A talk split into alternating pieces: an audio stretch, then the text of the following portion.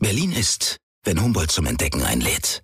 Im großen Magazin der Berliner Morgenpost zur Eröffnung des neuen Humboldt-Forums. Mit den Ausstellungshighlights der besonderen Historie und Interviews mit den Machern. Das Magazin Das neue Humboldt-Forum. Jetzt im Handel und auf shop.morgenpost.de. Berliner Morgenpost. Das ist Berlin. Richter und Denker. Ein Podcast der Berliner Morgenpost. Mit Chefredakteurin Christine Richter und wichtigen Persönlichkeiten und Entscheidern Berlins. Hallo und guten Tag. Herzlich willkommen zum Podcast Richter und Denker der Berliner Morgenpost. Mein Name ist Christine Richter. Ich bin die Chefredakteurin der Berliner Morgenpost und heute denkt mit mir Sigrid Nikuta. Guten Tag, Frau Nikuta. Schönen guten Tag, Frau Richter.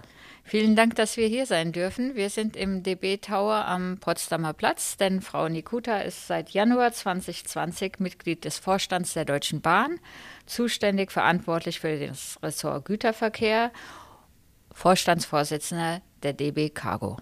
Richtig? Ja, ganz genau. Also eine Doppelfunktion. Einmal Konzern äh, und einmal DB Cargo AG, eine Aktiengesellschaft mit immerhin 30.000 Mitarbeiterinnen und Mitarbeitern. Wir reden natürlich über die Bahn, auch über den Bahnstreik. Wir reden aber nachher auch noch ein bisschen über die Berliner Verkehrsbetriebe, denn dort waren Sie auch zehn Jahre Chefin der Berliner Verkehrsbetriebe als erste Frau. Und mich interessiert natürlich in diesem Podcast auch, wie Sie das so als Frau erlebt haben im Management, wie es Ihnen in der Bahn geht und welche Wünsche Sie an die Politik haben. Stichwort Streik. Am Wochenende war Güter, ist der Güterverkehr bestreikt worden. Welche Auswirkungen hat das? Wie sehen Sie den Streik? Mhm. Ja, wir werden seit dem Wochenende bestreikt. Äh, erst der Güterverkehr, dann der Personenverkehr. Das tut mir in erster Linie sehr leid für unsere Kundinnen und Kunden. Einmal natürlich für die Fahrgäste, aber in, in meinem Ressort sind es die Industriekunden, Stahlindustrie, chemische Industrie, Automobilindustrie, die darauf angewiesen sind und sich darauf verlassen, dass unsere Züge sie mit den Waren, die sie für die Produktion brauchen, beliefern. Und da ist es natürlich ganz, ganz schwierig, wenn wir bestreikt werden. Wir haben äh, viel organisiert, sodass, das darf ich nicht ohne Stolz sagen, alle versorgungsrelevanten Züge bis dato fahren. Äh, nicht alle ganz pünktlich, aber sie fahren und wir sind in enger Diskussion mit unseren Kundinnen und Kunden, sodass es auch weiter so läuft. Ähm, ich wünsche mir natürlich, dass der Streik baldmöglichst zu Ende ist und dass äh, am Verhandlungstisch zu Ende verhandelt wird. Haben Sie Verständnis für den Streik? Das Streikrecht ist in Deutschland ein hohes Gut und da geht es nicht darum, ob ich Verständnis habe oder nicht. Ähm, das ist äh, das äh, Rollenspiel in den, Tarifver äh, in den Tarifverhandlungen, dass es am Ende dann am Verhandlungstisch zu einer Lösung kommt. Und ich hoffe, dass es schnell jetzt zu dieser Lösung kommt. Das hofft man als Betrachter auch, vor allen Dingen, wenn man darauf angewiesen ist, ob jetzt Personenverkehr oder wie Sie die Unternehmen erwähnen, die eben den Industrieverkehr brauchen. Das Interessante ist ja, dass die Bahn, also Ihr Unternehmen, ähm, eine Gehaltserhöhung anbietet und ähm, da keine Zufriedenheit ist und sogar eine Corona-Prämie ähm, gefordert wird. Ehrlich gesagt, ich verstehe nicht, wofür soll es eine Corona-Prämie geben? Verstehen Sie das? Äh, liebe Frau Richter, ähm, das gab es ja in einigen Unternehmen, in anderen nicht. Äh, richtig ist, dass Corona unsere Arbeitswelt ja grundlegend auf den Kopf gestellt hat. Ne? Angefangen vom Homeoffice äh, bis zum Homeschooling gab es hier jede Menge Veränderungen. Äh, Mitarbeiterinnen und Mitarbeiter haben teilweise viel höhere Belastungen, teilweise aber auch niedrigere Belastungen. Äh, das ist also eine sehr, sehr gemischte, gemischte Lage. Und das, was äh, hier diskutiert wird, das wird wirklich am besten am Verhandlungstisch besprochen. Verstehe ich, dass Sie das sagen müssen. Wir hatten, ähm, wir hatten natürlich viel Verständnis, wenn es eine Corona-Prämie für die Pflegedienste oder eben in den Krankenhäusern gab. Die bei der Bahn hat mich persönlich jetzt ein bisschen überrascht. Lassen Sie uns über die Zukunft der Bahn und die Zukunft des Güterverkehrs sprechen. Was haben Sie davor? Ja, Frau Richter, ich bin sehendes Auges zum Güterverkehr zurückgekehrt. Äh, was die wenigsten wussten, ist, dass ich eine Vergangenheit im Schienengüterverkehr hatte, als ich zur BVG kam. Ich war nämlich schon mal zehn Jahre im Güterverkehr der Bahn und da in allen Bereichen und auf allen Ebenen, sodass ich den Güterverkehr wirklich von der Pike auf kenne. Und Vielleicht erklären Sie, was Sie früher gemacht haben. Ich erinnere mich daran, aber was genau, genau, Sie damals gemacht haben? Ich war im Güterverkehr, war ich lange Zeit im Ruhrgebiet in Duisburg-Köln, dem Herzen des äh, Schienengüterverkehrs und war dort in der, in der Niederlassung verantwortlich für, dafür, dass wir das im Ruhrgebiet fahren. Dann war ich lange in Mainz gewesen, verantwortlich für alle Lokführer und Lokomotiven im Güterverkehr und und für die wirklich äh, für die Züge, die zwischen den Unternehmen hin und her pendeln. Ähm, und am Ende meiner Zeit war ich technischer Vorstand für die Bahn in Polen. Und dann bin ich nach Berlin gewechselt. Aber habe natürlich meinen Blick behalten für den Güterverkehr und auch gesehen, was passiert ist. Alle politischen Beteuerungen waren immer mehr Verkehr auf die Schiene sagt sich gut, in der Realität ist das Gegenteil passiert. Das konnte Immer man beobachten. Weniger. Auf den Autobahnen genau. kann man das beobachten. Immer weniger Verkehr auf der Schiene. Stand heute werden in Deutschland nur 18 Prozent, 1,8, also wirklich 18 Prozent aller Waren auf der Schiene transportiert. Und ich bin der Überzeugung, dass wir genau jetzt das Zeitfenster haben, um diese Kurve ab die abfallende Kurve immer weniger auf der Schiene, um hier die Richtung zu verändern in Richtung einer aufsteigenden Kurve, mehr Güter auf die Schiene. Und genau das ist mein Plan. Deshalb bin ich zu DB Cargo zurückgekommen und hier haben wir jetzt angefangen, äh, diesen umzusetzen. Und wie wollen Sie das machen?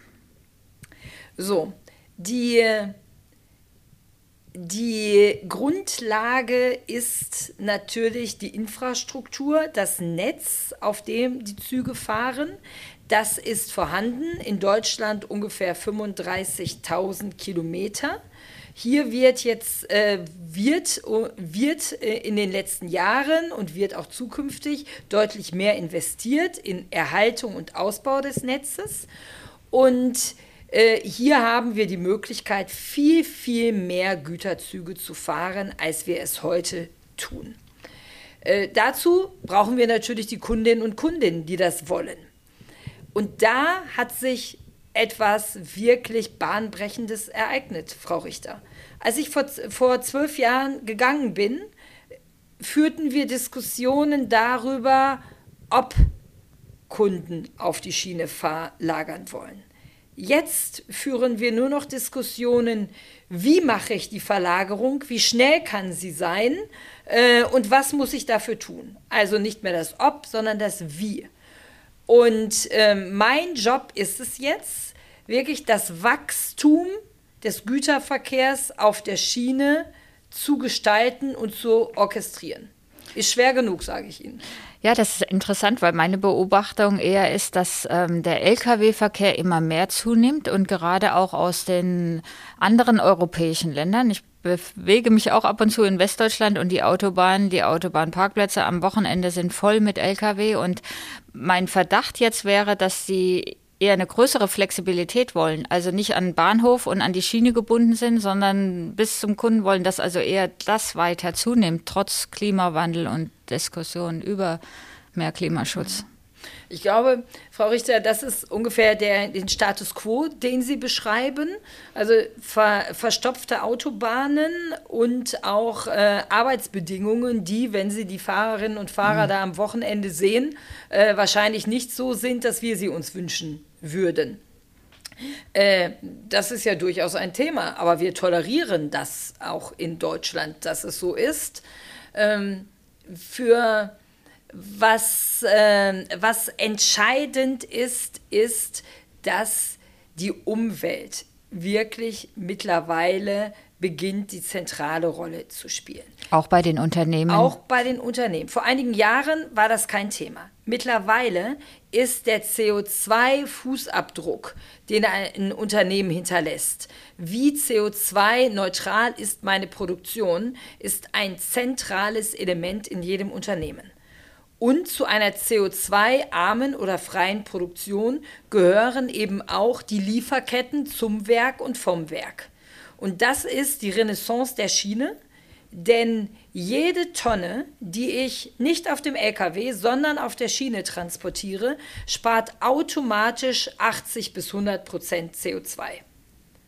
Und gleichzeitig kann ein einzelner Güterzug bis zu 52 LKWs ersetzen. Hm. So, und das ist. Ne, wäre, wäre toll. Ist ein, das ist ein schlagendes Argument.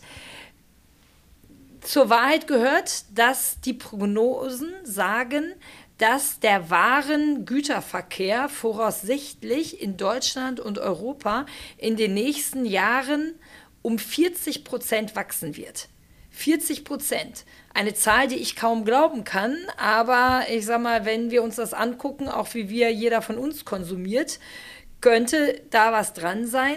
Und das heißt, dass wir vor der Wahl ständen, auch neue Autobahnen zu bauen.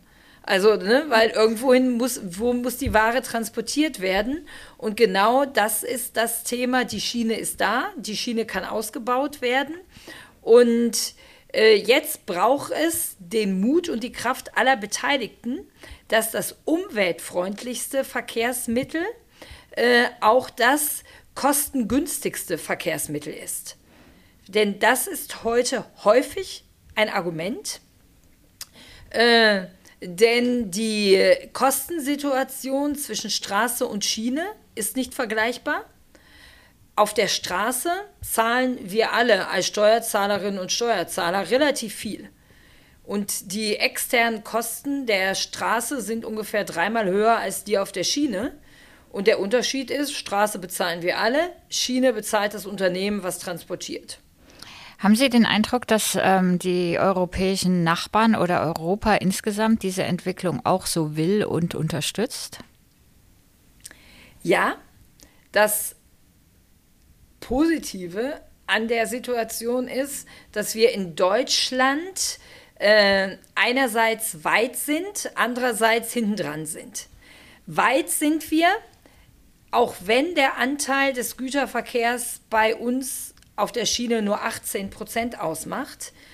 In Frankreich macht er nur 9 Prozent aus. Oh je. Da sind wir also ein ganzes Stück weiter. Die Franzosen haben sich das Ziel 18 Prozent gerade gegeben. Was haben Sie denn für ein Ziel gesetzt? Das Ziel, das Nahziel ist 25 Prozent. Okay. Äh, das ist das Nahziel und. Äh, Nahziel heißt in. Also äh, ich sage zwei im Koalitionsvertrag, im Koalitionsvertrag steht dieses Ziel für 2030 im jetzigen Koalitionsvertrag. Okay. Ähm, Und im ähm, da sind wir also weiter als viele andere Länder. Wir sind an einigen Stellen, sage ich, glücklicherweise langsamer gewesen als andere Länder. Äh, zum Beispiel gibt es viele Länder, die so ein Flächenverteilungssystem für den Güterverkehr. Das nennen wir in Deutschland Einzelwagenverkehr. Also sprich, auch einzelne Wagen werden eingesammelt und zu Zügen gebildet. Dieses Einzelwagensystem, das haben wir in Deutschland noch. Und darauf können wir sehr, sehr stolz sein. Das ist quasi ein riesiges Netzwerk, ähm, ein riesiges grünes Netzwerk. Das haben wir und äh, das ist aufnahmefähig. Einige andere Länder haben dieses Netzwerk im Laufe der letzten Jahrzehnte einfach gekappt und haben gesagt, brauchen wir nicht. Ähm, wir hatten mit dem Kappen begonnen und dann aufgehört, sodass wir es noch haben. Und jetzt kann dieses Netzwerk, welches die ganze Fläche bedient in Deutschland, eben wieder gefüllt werden. Also bis 2030 eine Erhöhung von 18 auf 25 Prozent. Wie viel muss da die Bahn investieren? Wie viel Milliarden, vermute ich? Ja, es ist die, ähm, es ist die Bahn, die investieren muss. Ähm, äh, gerade in die Infrastruktur. Da, das ist dann auch eine Investition über den Bund. Und der Güterverkehr der Bahn und Einschub an der Stelle, der, wir haben einen liberalisierten Markt. Der Güterverkehr der Bahn macht ungefähr 50 Prozent des Gesamtmarktes aus. 50 Prozent sind andere Unternehmen, die fahren. Und alle diese Unternehmen müssen natürlich in Lokomotiven, umweltfreundliche und in Güterwagen investieren. Denn nur wenn ich die habe, kann ich auch entsprechend fahren. Und das sind dann schon Milliardeninvestitionen für die gesamte Branche. Und in der Infrastruktur ist es ganz, ganz wichtig, dass wir auch die Kapazitäten haben, also auch hier eine Digitalisierung der Infrastruktur haben. Daran arbeiten wir gerade, aber das muss natürlich sein. Und auch die, äh, die Digitalisierung, was Lokomotiven und Güterwagen angeht, ist ganz, ganz wichtig. Eines der Stichworte, das ist kurz der Einschub für Fachleute, ist zum Beispiel eine digitale automatische Kupplung. Dass die Güterwagen automatisch sich verbinden wie zwei Magneten, die sich anziehen. Und dann verbinden sich automatisch auch Luftleitungen, Stromleitungen und Datenleitungen. Und das ist so komplex, weil es ungefähr 500.000 Güterwagen in ganz Europa betrifft. Und Betonung ist eben ganz Europa. Also ganz Europa muss an einem Strang ziehen, das umsetzen und sechs bis acht Milliarden Euro später ist dann auch die digitale automatische Kupplung in ganz Europa eingeführt. Ich habe die Frage gestellt, weil ja die Bahn zum einen den Güterverkehr hat, über den wir heute reden, weil Sie dafür zuständig sind, aber natürlich auch die andere Sparte, den Personennahverkehr. Und da wissen wir auch, dass viele Milliarden investiert werden sollen. Also ein, ein großer, eine große oder große Zukunftspläne. Nochmal zurück zu Europa. Haben Sie den Eindruck, dass die anderen Länder, ich denke jetzt gerade auch an die osteuropäischen Länder, auch diesen Weg mitgehen wollen oder dass sie sagen, oh, der Klimawandel ist egal, wir wollen unsere Waren direkt zum Kunden bringen, dafür brauchen wir Lkw? In, ich sag mal, in ganz Europa ist das Thema CO2 ein großes Thema.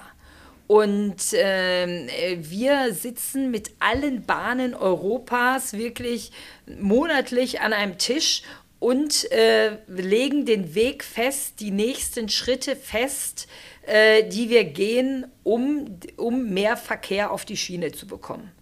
Ein Beispiel ist, äh, äh ist äh, in letztes Jahr in Kraft getreten, unbemerkt oder ungehört von vielen.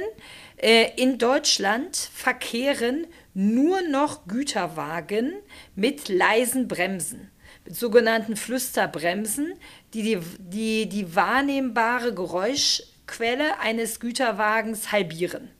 Toll. Genau. Und das Hätten wir darüber berichtet, haben wir bestimmt auch. haben Sie bestimmt auch, aber positive Nachrichten sind ja meist nur. Äh, etwa, ne? Die sind wichtiger denn je geworden. So, und, ja, genau, dieses Positive. Und wenn man weiß, dass in Deutschland extrem viele Güterwagen auch anderer Länder unterwegs sind, äh, dann ist das ein großer Schritt. Da hat ganz Europa an einem Strang gezogen und genauso ist es auch bei wirklich CO2-freien Lieferketten. Reden wir über Ihre Erfahrungen. Ähm, wie hat sich das geändert? Sie waren zehn Jahre lang bei den Berliner Verkehrsbetrieben. Ich sagte es schon, Sie waren da die erste Frau in dieser Funktion. Wie, ist es, wie ergeht es Ihnen bei der Bahn? Das, diese Frage haben mir viele gestellt. Ähm, einerseits ist es anders, aber manches ist auch vergleichbar. Ich bin auch die erste Frau, die jemals in der Bahngeschichte den Güterverkehr leitet. Es gab noch nie eine weibliche Vorstandsvorsitzende von DB Cargo. Verrückt, oder? Im Jahre 2021. Genau, also auch da bin ich absolut die, die erste Frau. Ähm, der große Unterschied ist, als ich zur BVG kam, hatten alle Fragezeichen in den Augen. Äh, ich erinnere mich, Frau Richter, uns. auch Sie ne, hatten dieses Fragezeichen ja, in das den war, Augen. war ja schon sehr ungewöhnlich damals oder überraschend. Genau, es war damals sehr überraschend und ich erinnere mich an die, an die Schlagzeile der Morgenpost. Es war die Morgenpost. Oh je, Eine oh je. 42-jährige Psychologin mit drei Kindern aus Polen soll neue Vorstandsvorsitzende der BVG werden. Das war vor meiner Zeit. Nein, stimmt nicht. War schon da. Sie waren schon da, aber noch nicht die Chefin. Stimmt. Genau. Und also da gab es sehr viele Fragezeichen. Während es jetzt bei meiner Rückkehr in den Güterverkehr quasi ein Ausrufezeichen war. Äh, denn da, hier muss ich nicht unter Beweis stellen, dass ich das kann. Also, dass ich die Materie beherrsche, äh, hoch und runter. Ich muss auch nicht äh, unter Beweis stellen, dass ich große Unternehmen führen kann. Daran, daran, ist ein, daran ist ein Haken. Die Aufgabe ist vergleichbar Herkulesmäßig, vielleicht sogar äh, noch herausfordernder als bei der BVG, weil es Warum? Weil es noch viel, viel stärker auf äh, das Zusammenspiel von politischen Rahmenbedingungen in, Euro in Europa ankommt, politische Rahmenbedingungen in Deutschland, äh, dann die Industrieverbände, die Industrieunternehmen äh, und letztendlich natürlich auch uns als Endkundinnen und Endkunden, die darüber entscheiden, welche Produkte sie kaufen. Also das hat nochmal eine vergrößerte Komplexität, mhm. was, äh, was als Herausforderung gut ist. Weil es sind noch mal mehr Player, die auf sie einwirken und die von ihnen was wollen und die wollen, dass es sie es ihnen recht machen. Ja, es gibt noch mal mehr, mehr, mehr Player und auch mehr, äh, mehr Interessenslagen, was durchaus, äh, was durchaus spannend ist. Äh, das Grundziel, mehr, mehr, äh, mehr Verkehr auf die Schiene, mehr Güterverkehr auf der Schiene, das eint alle. Und äh, mein Job ist es zu zeigen, wie kann der Weg aussehen, dass wir diese Vision Realität werden lassen. Und wie werden Sie als Frau in, im Management wahrgenommen? Spielt das noch eine Rolle bei den Kunden vielleicht im eigenen Haus? Bei den Kundinnen und Kunden spielt das überhaupt keine Rolle. Da habe ich noch nicht ein einziges Mal irgendwie dieses Momentum gehabt, sondern äh, das ist vollkommen, vollkommen äh, selbstverständlich. Auch im Konzern ist es selbstverständlich.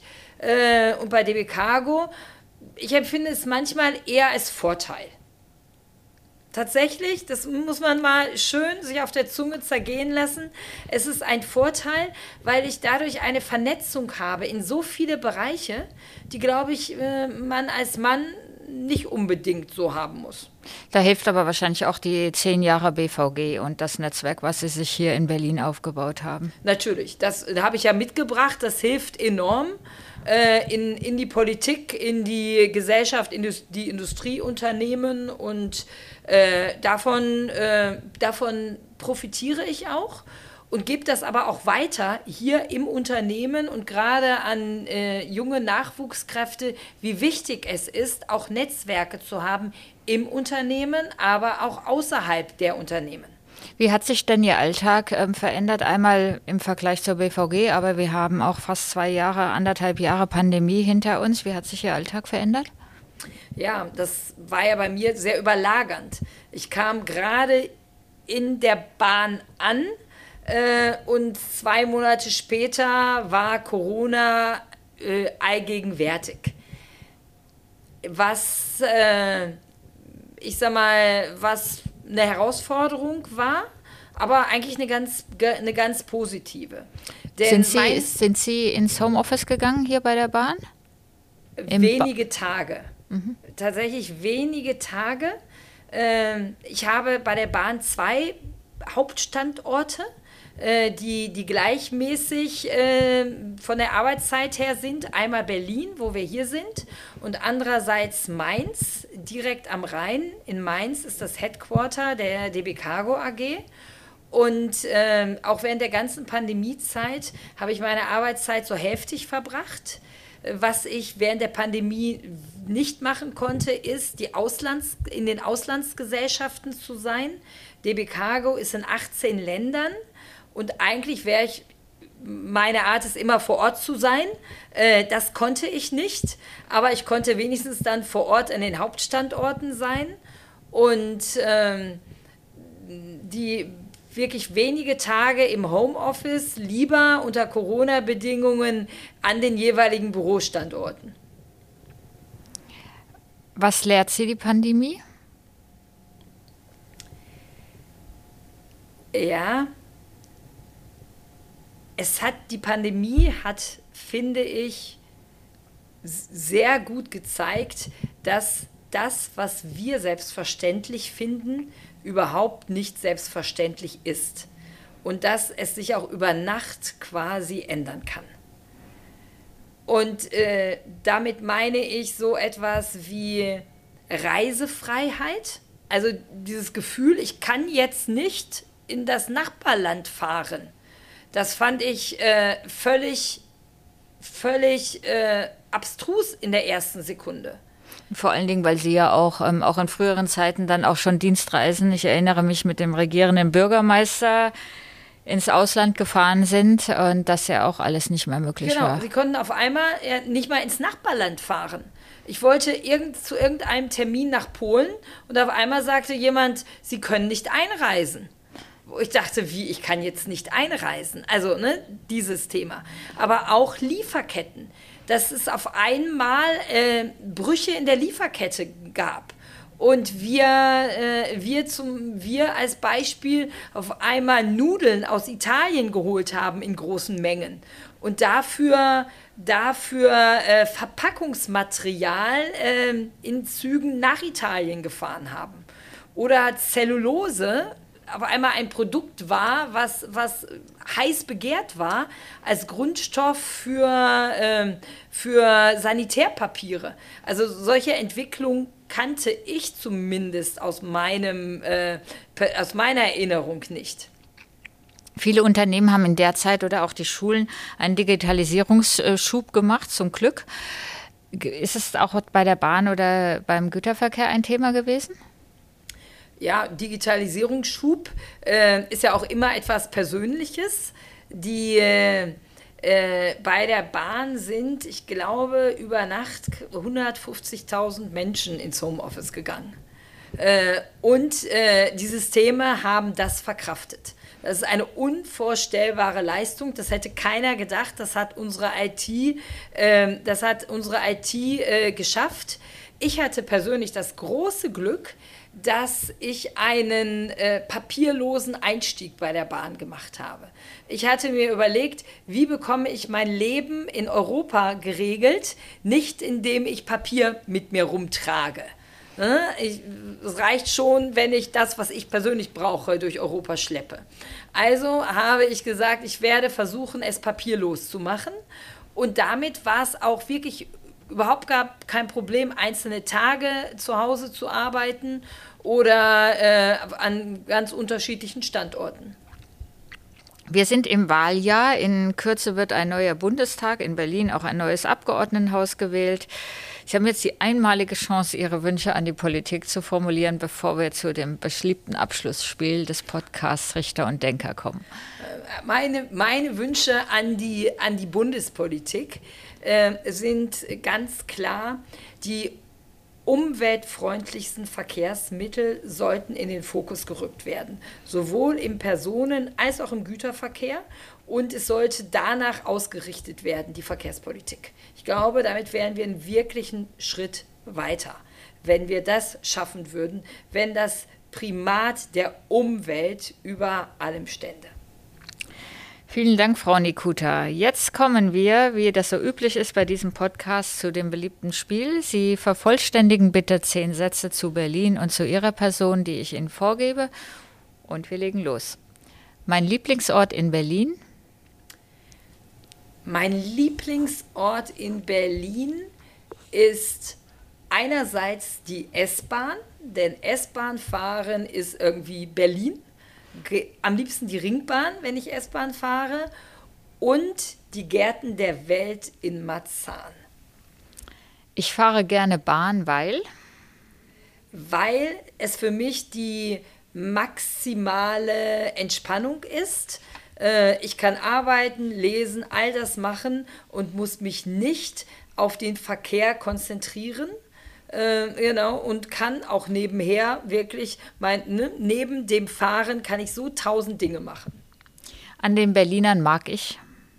An den Berlinern mag ich ihre direkte, freundliche Art. Ich unterstreiche freundlich.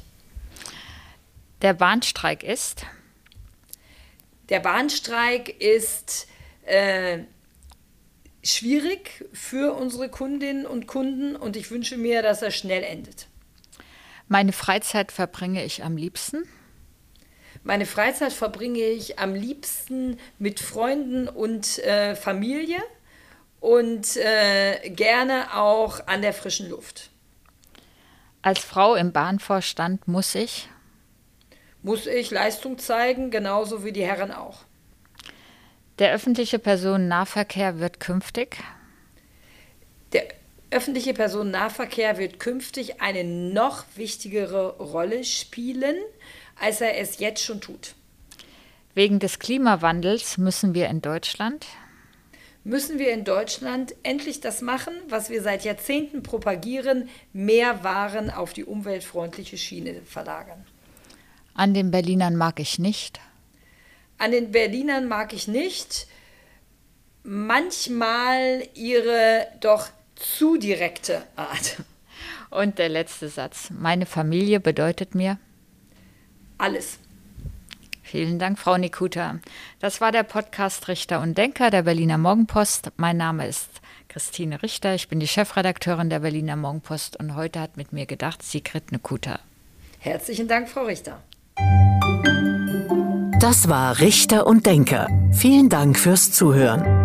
Schalten Sie nächste Woche wieder ein zu einer neuen Folge mit Berliner Morgenpost-Chefredakteurin Christine Richter.